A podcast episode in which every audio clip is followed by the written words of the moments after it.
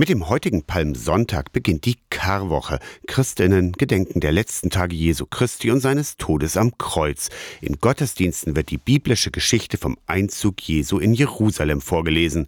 Die Menschen sollen richtig aus dem Häuschen gewesen sein, sagt Anne Bremer, evangelische Pfarrerin in Aschersleben. Er kommt dann auf einem Esel geritten und die Leute freuen sich so sehr, ihn zu sehen, dass sie eben Palmwedel und Kleidung auf die Straße legen, dass er einziehen kann wie ein König. Heute würde man wohl einen roten Teppich ausrollen. Damals waren es Palmenzweige.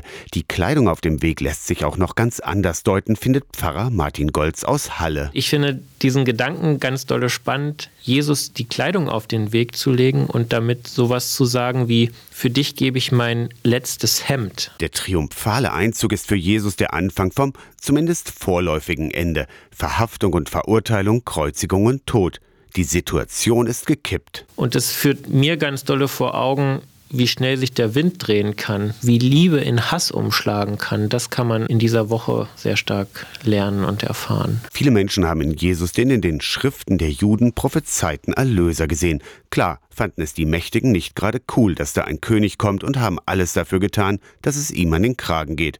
Die Botschaft der 2000 Jahre alten Geschichte ist aktuell wie eh und je, findet Pfarrerin Bremer. Wenn ein Judas Jesus verrät, auch das haben wir, dass wir uns von Menschen lösen. Das sind ja Dinge, die bei uns in unserer Welt, in unserem Alltag eine absolute Rolle spielen, die wir nur vielleicht mit den biblischen Texten, weil sie uns inzwischen so ungewohnt sind, nicht mehr wahrnehmen. Aus der Kirchenredaktion Torsten Kessler.